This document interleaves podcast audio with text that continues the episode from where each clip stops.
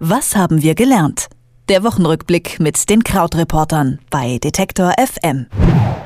Bei der SPD, da kehrt einfach keine Ruhe ein. Nach dem Rücktritt von Martin Schulz als Parteichef hätte eigentlich Andrea Nahles die Führung übernehmen sollen.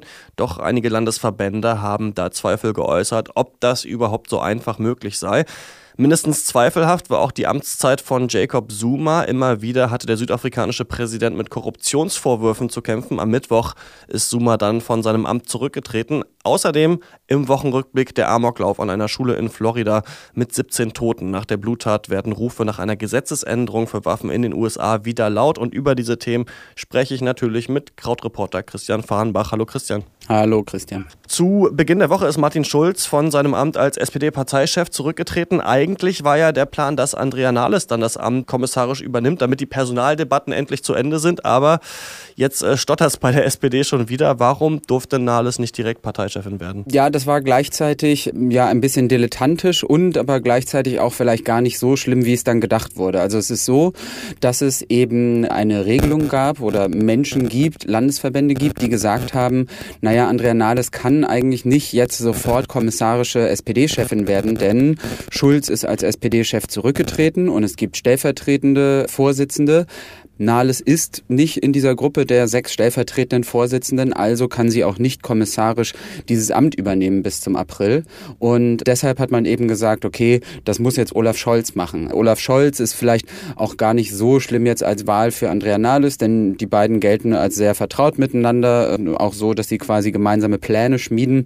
Es ist jetzt zwar nicht so hundertprozentig sicher, ob Nahles dann am 22. April gewählt wird, aber so wirklich viele Optionen hat die Partei Partei auch nicht mehr und insgesamt gilt ihre Wahl eigentlich als ungefährdet.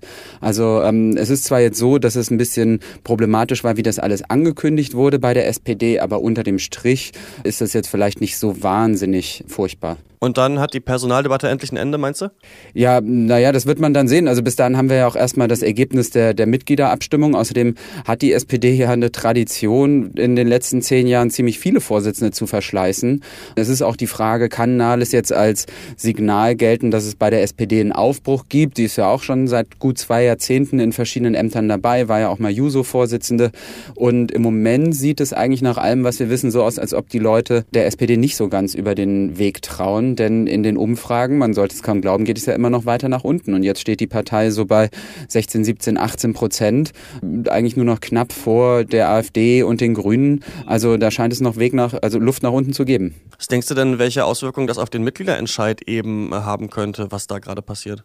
Ach, es traut sich ja keiner so richtig zu sagen, was bei dem Mitgliederentscheid los ist jetzt. Also man kann es halt auf zwei Arten interpretieren. Auf der einen Seite kann man sagen, okay, jetzt hat Martin Schulz endgültig gelernt, dass quasi sein Manöver, Außenminister werden zu wollen, obwohl er lange gesagt hat, er würde nicht in ein Kabinett von Angela Merkel gehen, ein bisschen daneben war und dass man dafür vielleicht dem ganzen Respekt zollen möchte.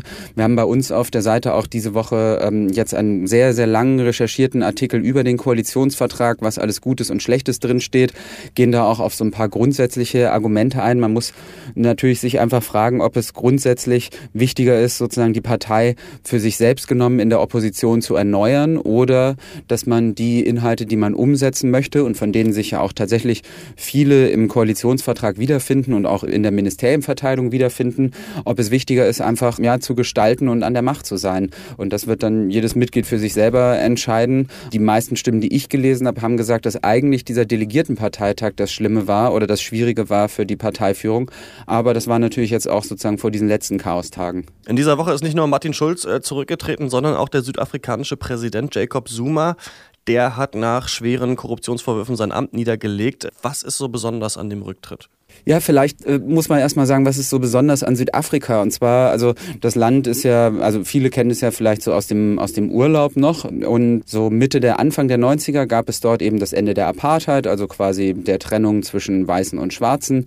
Und seitdem regiert in Südafrika der äh, ANC, das ist die Partei, in der auch Nelson Mandela war, der dann der erste Präsident war. Es war eine große Galionsfigur und weltweites Vorbild für diesen friedlichen Wandel im Land und auch für seine Praxis der Vergebung. Danach kam dann Thabo Thabo Mbeki und jetzt eben dann Jacob Zuma.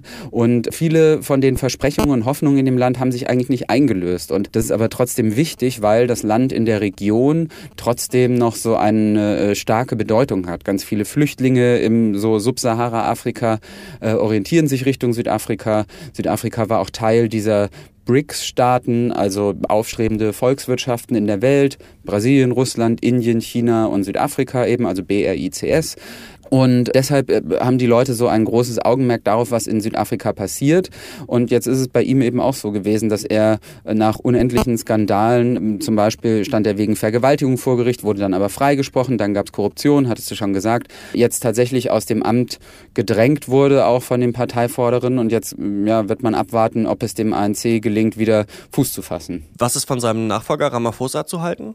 Ja, also man hofft natürlich, dass er eben gegen Korruption vorgeht. Das hat er jetzt auch in der ersten Rede gleich gesagt, nachdem er eben dann am Donnerstag als Präsident vereidigt wurde. Aber das sind natürlich Reden, die schon sehr häufig gehalten wurden und das hat dann ja auch oft mit Stimmung zu tun, ob das bei den Menschen dann auch ankommt. Und zum Schluss schauen wir noch in die USA. Dort hat es diese Woche wieder einen Amoklauf an einer Schule gegeben und zumindest in Deutschland diskutiert man jetzt äh, wieder über die ja wahnsinnige Waffenkultur in den USA. Wie ist denn äh, die Stimmung da drüben? Genau, ich bin wieder nach den letzten Wochen hier wieder zurück in den USA jetzt und äh, es ist hier tatsächlich eigentlich so diese Aufarbeitungsfolklore. Es ist wie jedes Mal nach einer solchen, nach einer solchen Tat wird eben mit den Händen gerungen und vor allen Dingen die Konservativen sagen Thoughts and Prayers, also im Gedanken und in unseren Gebeten sind wir bei den Opfern.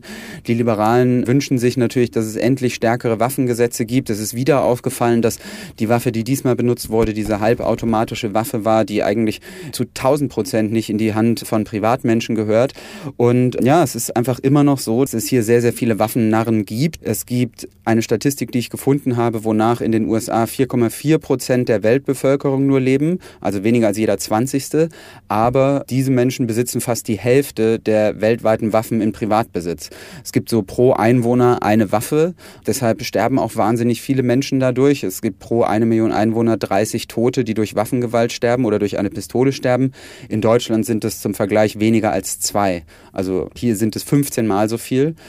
Es ist jetzt wieder so ein bisschen so ein Unterschied, weil es natürlich wieder in einer Schule passiert ist und weil es in einer Schule passiert ist, in der auch viele von den Sicherheitsvorschriften eingehalten worden sind. Also die Schule war gut trainiert auf solche Notfälle. Es hat eigentlich alles auch gut in der Rettung funktioniert und trotzdem sind halt 17 Menschen gestorben, 17 Kinder. Zwei politische Rücktritte und ein Amoklauf in den USA haben diese Woche die Nachrichten bestimmt. Krautreporter Christian Fahrenbach hat mit uns nochmal auf die Themen der Woche zurückgeblickt. Danke, Christian. Ja, vielen Dank. Ich sage Tschüss, schönes Wochenende. Was haben wir gelernt? Der Wochenrückblick mit den Krautreportern bei Detektor FM.